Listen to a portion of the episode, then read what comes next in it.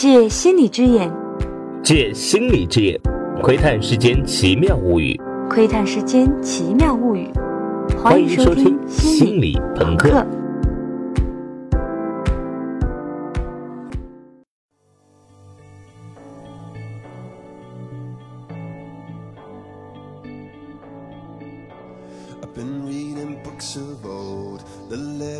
我们节目上线几个月以来，在已经放出的这二十几期里啊，有好多期都被大媒体和大公众号推荐。这些节目当然获得了相当不错的阅读和收听量。而在剩下来那些自发传播，也就是没怎么被媒体推荐，纯靠大家耳口相传的节目里啊，没想到阅读和转发量最高的是讲心理学方法论的那两篇，也就是第十八期如何鉴别一本心理学科普书靠不靠谱和第十九期为什么听过很多心理学道理依然过不好这一生。这大大出乎我们自己的预料啊！没想到同学们都这么好学啊！既然如此，那我们就多聊一聊这方面的话题。从这一期开始，我们策划了一个小系列，叫做《心理学教会我的思维方法》。这里的我啊，当然是指老魏，以下都是老魏的第一人称。这个小系列是我进入心理学这行以来学到思维方法方面的一些经验小结。这些思维方法本来是服务于怎么做科学研究的，但我觉得把它们用在日常的思考里啊，也很有价值。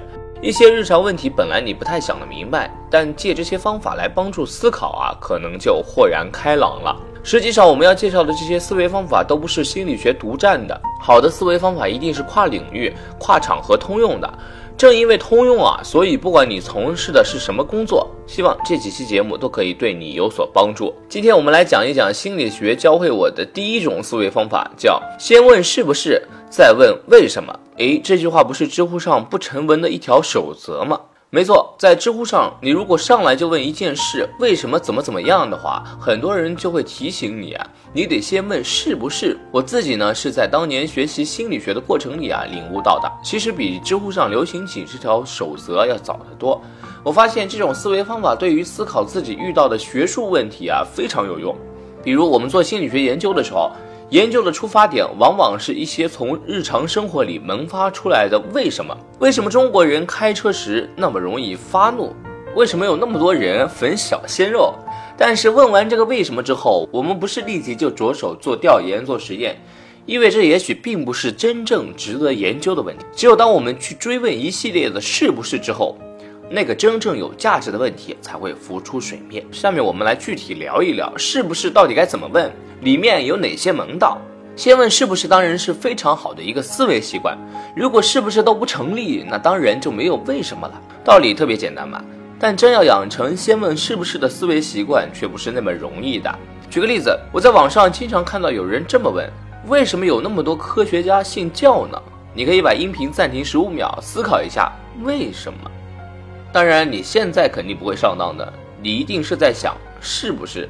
对呀，我当年还是个小单纯的时候啊，一看到这种问题啊，准上钩。我脑子里蹦出来的第一反应一定是对呀，为什么呢？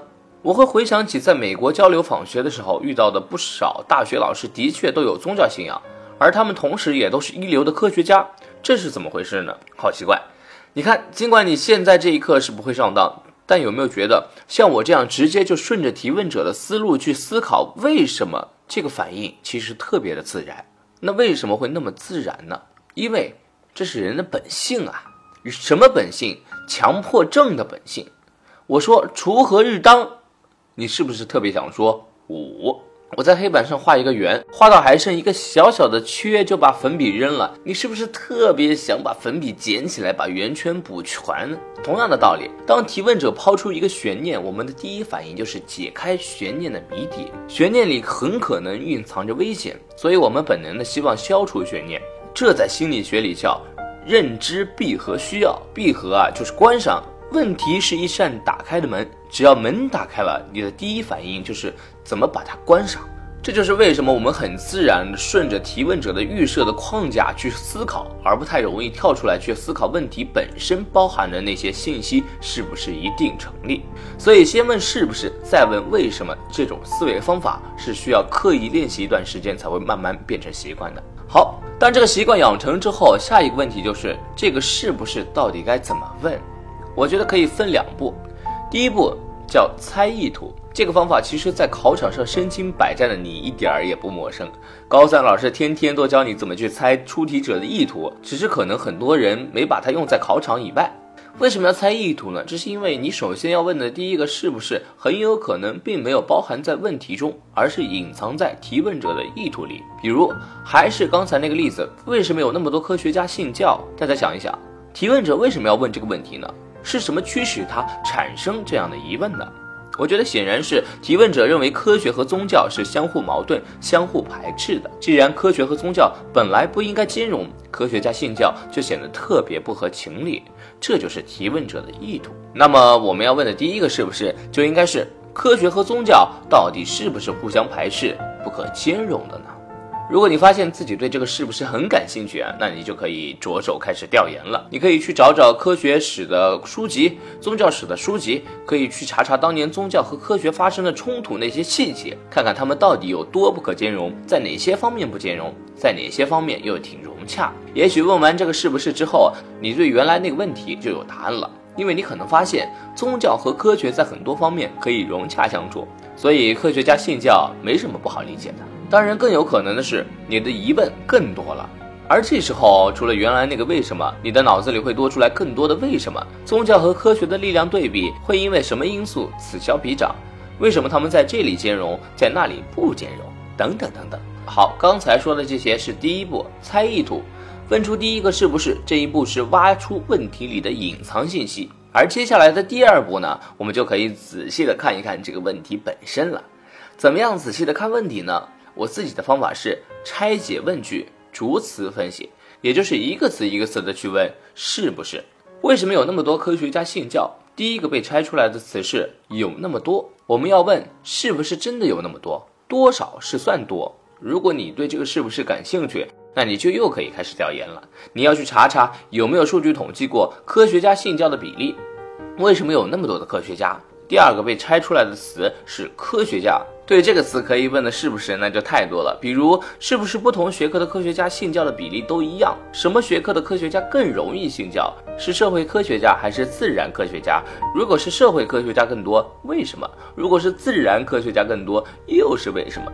再比如，是不是不同水平的科学家信教比例也都一样？讲师、副教授和教授相比，他们信教比例一样吗？如果是讲师信教比例更高，是为什么？如果是教授更高，又说明什么？为什么有那么多科学家信？第三个被拆出来的词是信，怎么个信法？是不是每个星期天去教堂就算信，还是得张口闭口上帝才算信？对于同一个宗教，科学家和非科学家的信仰方式真的一样吗？为什么有那么多科学家信教？最后一个被拆出来的词是教，科学家相信的是不是一般人相信的那些宗教？他们有什么特别的口味、特别的偏好吗？他们信的宗教教义有什么共同点吗？好，到这里啊，我们就把这个问题啊逐词拆解了。你看，用这个拆句大法，一步步的追问是不是结果那么简单的一个问题，被拆解成了一系列细节丰富的多的子问题。这些子问题会带来新的是不是、新的为什么。每追问一次，你对这个问题的理解也会越加深刻。于是，你再也不是被提问者牵着鼻子走，你是在独立思考这个问题了。好，以上这些呢，就是我自己在学习和科研的过程里啊，体会到的一个有用的思维方法，希望它对你日常生活中的思考有帮助。如果你对这种思维方法感兴趣，不妨拿节目里举的那两个没有展开的例子练习一下。为什么中国人开车时那么容易发怒？为什么有那么多人粉小鲜肉？对于这两个为什么，你会怎么问？是不是？欢迎给我们留言，谈谈你的感想。我们下期再见。